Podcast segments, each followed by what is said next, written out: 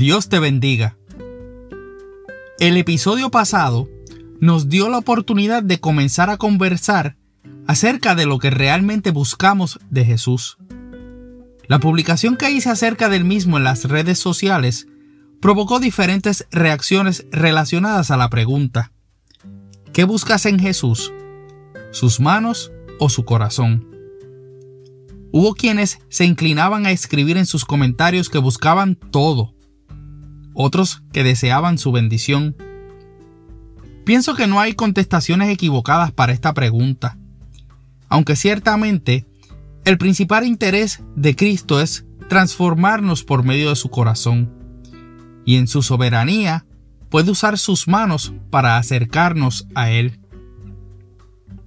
Lo que debemos tener cuidado es con no caer en la trampa de ir solamente en busca de saciar nuestra necesidad, o dicho en un término que usaba en vida mi amada tía Julita, y que puede resultar un poco incómodo, pero no deja de ser una realidad, es que no debemos llegar a ser mercenarios de la fe.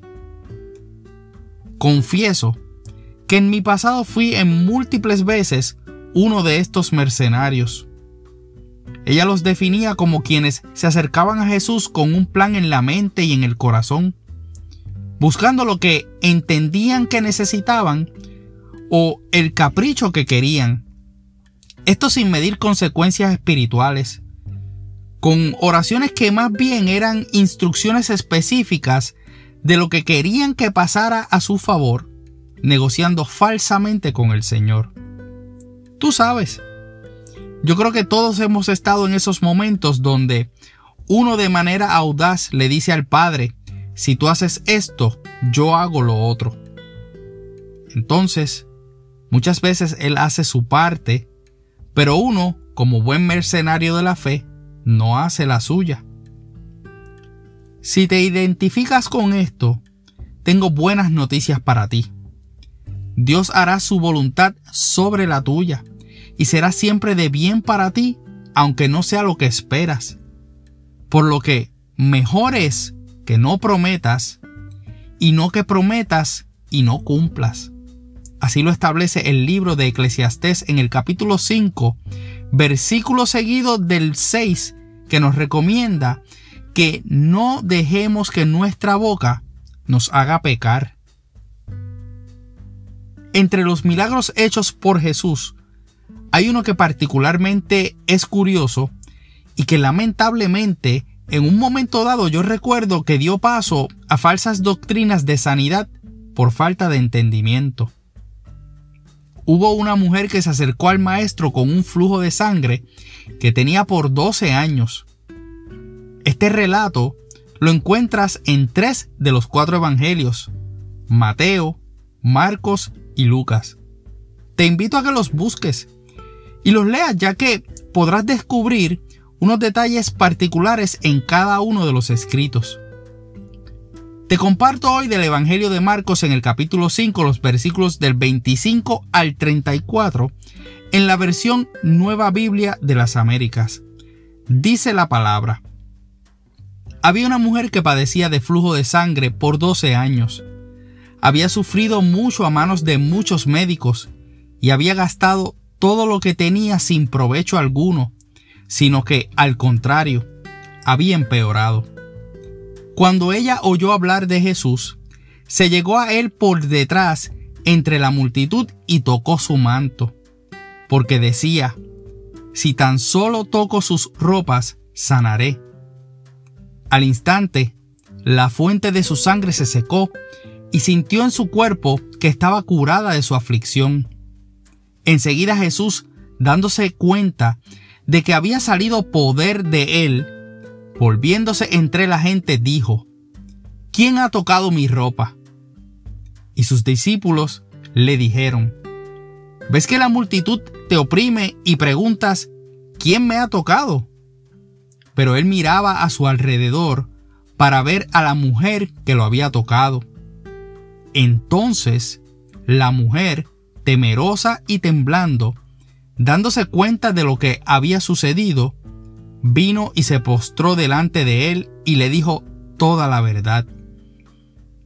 Hija, tu fe te ha sanado, le dijo Jesús. Vete en paz y queda sana de tu aflicción. Somos muchos los que, como esta mujer, hemos buscado diferentes remedios, alternativas y creencias para atender no solamente las situaciones físicas que podemos tener, sino también las del corazón. Sin duda esta mujer sufría una agonía corporal, pero también un estigma social. De acuerdo a un comentario bíblico del pastor de la iglesia Calvary Chapel en California, David Gusick, la impureza de esta mujer no le permitía participar de cualquier aspecto de adoración de Israel. Incluso, por la misma ley del pueblo, era divorciada, no podía vivir en su casa y estaba excluida de toda la sociedad. Hoy te pregunto, hermano y hermana, ¿cuál es el estigma social que el enemigo te ha hecho creer que merece que te alejes de la comunidad de la fe. La razón entre comillas es que esta mujer llega a los pies de Jesús por su flujo de sangre, pero también para ser sana de su condición, le permitiría ser tratada con dignidad nuevamente. Quizás en tu caso, llevas la hemorragia emocional que fue causada por un fracaso matrimonial. O tienes una hemorragia espiritual producto de haber sido lastimada o lastimado institucionalmente por una congregación. Quizás tu manera de vivir te ha causado señalamientos y sientes que te excluyeron de adorar como lo hacías antes. Quieres acercarte a Jesús pero piensas que Él está muy ocupado como para atender tu asunto o peor, te sientes tan sucio que el enemigo ha puesto en tu mente que no eres digno de tener ningún contacto con Cristo. Ahora toma el ejemplo de esta mujer. Su fe la llevó al punto de arriesgar lo que podía quedar de dignidad en aquel tiempo con tal de poder ser sana físicamente y espiritualmente. Por eso propuso en su corazón que si por lo menos tocaba el manto de Jesús, sería sana. No hay evidencias bíblicas de que hubiera otras sanidades como esta. Es el único momento en el que se relata que de las ropas del maestro saliera poder. Los maltratos sociales y religiosos probablemente causaron que esta mujer pensara que por su condición de impureza física no podía tocar a Jesús y por eso se conformaba solamente con tocar su manto. Quizás tú te sientes igual y piensas que no estás en condiciones para tener un contacto directo con el príncipe de paz. Y has recurrido a diferentes métodos, buscando sanar el sangrado de tu alma, y ninguno te ha dado resultado. Incluso, puede que la manera en la que estás pensando acercarte a Jesús sea con principios supersticiosos. En esta historia, el manto en sí no tenía ningún poder. Y por eso, el corazón de Jesús muestra una vez más su intención de tener relación contigo como lo hizo con aquella mujer. Dice este relato de Marcos que el maestro buscaba quien le había tocado, pero no porque él lo supiera, no lo supiera, es porque Él desea asegurarse que nosotros sepamos que Él está pendiente de la necesidad principal que podemos tener, nuestra condición de fe. Yo no sé si has puesto tu fe en las cosas incorrectas, pero hoy el Señor quiere darte la convicción de una cosa, que puedas tener la certeza de que cuando vengas a sus pies y traigas tu condición tal como estás, pues en su corazón encontrarás que hay más que solamente concederte el milagro. Hay una relación que Jesús desea establecer contigo de manera individual. Jesús desea hablarte. Jesús desea aclarar tus dudas. Jesús desea sanar tu cuerpo, sí, pero lo más que desea es sanar tu fe. Y Él quiere asegurarte de que sabes que puedes encontrar en su palabra lo que no encontrarás en el mundo por más dinero que puedas gastar.